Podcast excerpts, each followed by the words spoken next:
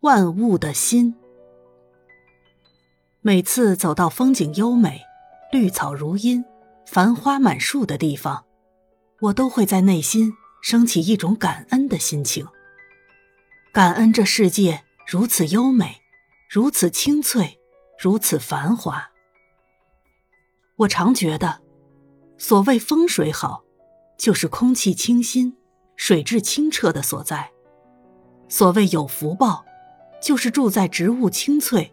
花树繁华的所在。所谓美好的心灵，就是能体贴万物的心，能温柔的对待一草一木的心灵。我们眼见一株草长得青翠，一株花开得缤纷，这都是非常不易的。要有好风水、好福报，受到美好心灵的照护，唯有体会到一花一草。都象征了万物的心，我们才能体会禅师所说的“青青翠竹，皆是法身；郁郁黄花，无非般若”的真意。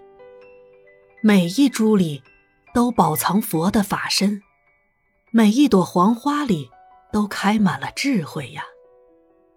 我们所眼见的万象，看起来如此澄美幽静。其实有着非常努力的内在世界。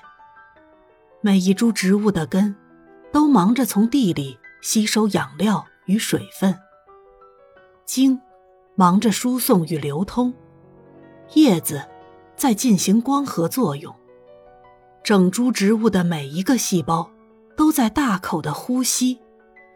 其实，树是非常忙的。这种欣欣向荣。正是禅宗所说的“森罗万象许峥嵘”的意思。树木为了生命的美好而欣欣向荣，想要在好风好水中生活，建立生命的福报的人，是不是也要为迈向生命的美好境界而努力向前呢？平静的树，都能唤起我们的感恩之心。何况是翩翩的彩蝶，凌空的飞鸟，以及那些相约而再来的人呢？